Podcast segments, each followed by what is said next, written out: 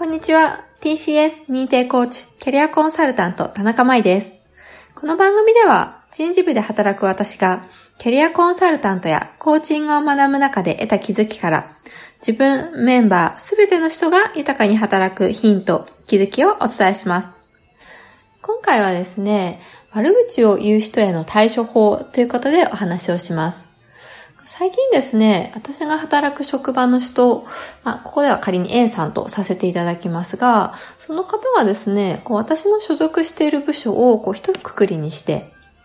まあ、〇〇部は本当にダメだからね、とか、〇〇部はなんでこんなにできないんだっていうふうに言っているっていうのを、まあ、人づてに聞いたりとか、あとは電話してる電話口で、そういうふうに、あの、電話の相手に伝えているっていうことをよく耳にする機会があって、で私自身がですね、とても嫌な思いをしたっていうことがありました。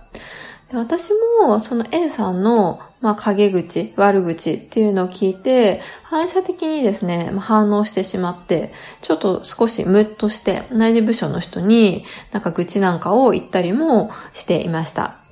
で直接私自身が批判されたっていうわけではないんですけれども、その部署にいる人すべてをこう一括りにして、えっと、その部署に対して批判するっていうことに、まあ、すごく、なんか辛さと、なんか悲しみを感じたんだろうなっていうふうに、自分自身の気持ちを思っています。で、そういう気持ちの中で少しちょっと時間を置いて、まあ、落ち着いて考えたときに、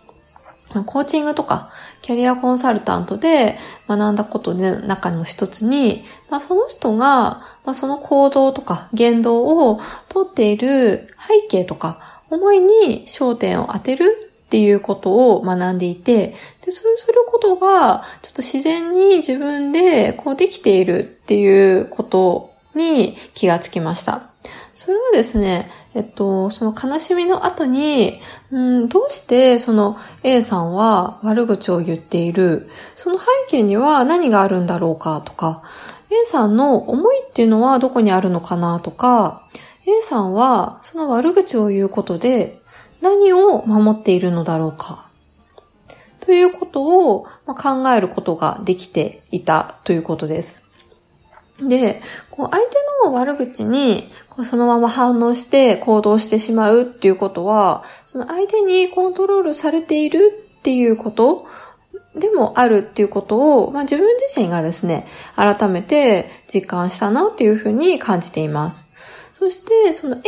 さん自身が、こう、悪口を言うことで、こう守っているものは何なのかと、まあ、A さんに興味を持って接するといった、まあ、その反射的に反応してしまうってことから、捉え方を変えることができるようになっていたなというふうに感じます。まあ、悪口を言うっていうことつ,、うん、つまりになるかわかんないんですけれども、他者をこう批判するっていうその一つの視点として、裏切りがあるというふうに思っています。で、それは、その他者から自分に対しての裏切りに加えて、自分から自分に対しての裏切りっていうものもあると思うんですね。で裏切りの語源の中に、その裏切りの裏っていうものには、その背後とか後ろとか、あとはですね、まあ、心、裏には心っていう外から見えない部分でいう、そういった意味があるそうです。例えば A さんの場合で言うと、ここからは私の仮説の話になりますけれども、例えば私の部署に何かを期待していて、だけれども何らかの形でそのことが叶わなかったっていうことで、他者から自分に対しての裏切りを感じていて、で、また、その A さん自身も本当は心に思っていることがあって、まあ、あるんだけれども、その思っていることと考えていることと、まあ、その実際やってる行動っていうことは、こう別のことをしてしまうっていう時に、自分から自分に対しての裏切りを感じるっていうことで、まあ、その背後から切りつけられるとか、心のつながりを断ち切る。まあ、まさにその裏切られているっていう状況が、まあ、起きているっていうことなんじゃないかなっていうふうに思います。で、そうなると、その本能的に人はこう自分を守るために自分は正しいっていうふうに、まあ、自分を正当化して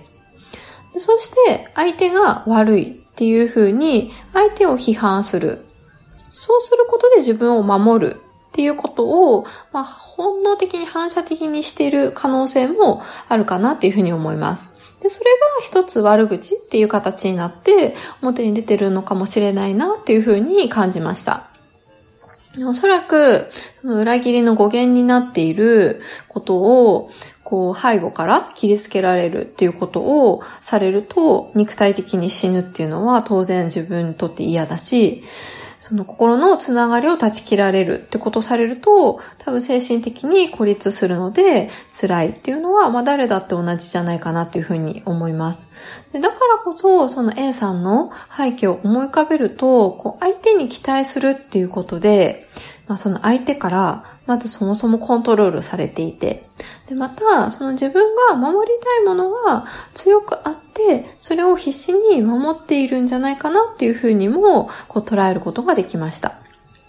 だからこそですね、その、まあ、悪口とか批判してる A さん自身をこう受け止めてあげて、そして、まあ私自身にもやっぱり守りたいものっていうのはあって、でだからこそ、この悪口批判に反応してしまっている。まあそんな自分も、まあまたいいじゃないかと受け止めてあげる。で、うんと、人はやっぱりその自分が正しいっていうふうに思っていることが多いんじゃないかなっていうふうに思います。でまあ、例外なく私も、まあ、自分が正しいって思ってることは多分たくさんあってでだからこそこうお互いが違うということを理解するためにこう私はコミュニケーションを学び続けたいんだなっていうふうに改めて感じることができました。そして、まあそのコミュニケーションを学んだ先には、まあ、例えば今回みたいに悪口をこう、直接もし、じゃあ言われた場合でも、反射的に反応するのではなくって、まあ、その人の背景を、とか思いっていうのを考えてみるっていうこと、そういう捉え方によって、より早くその自分、あの、切り替えられる自分になれたらいいなっていうふうに思っています。あなたは悪口を言われたとき、どう考えて、どう行動しますでしょうか？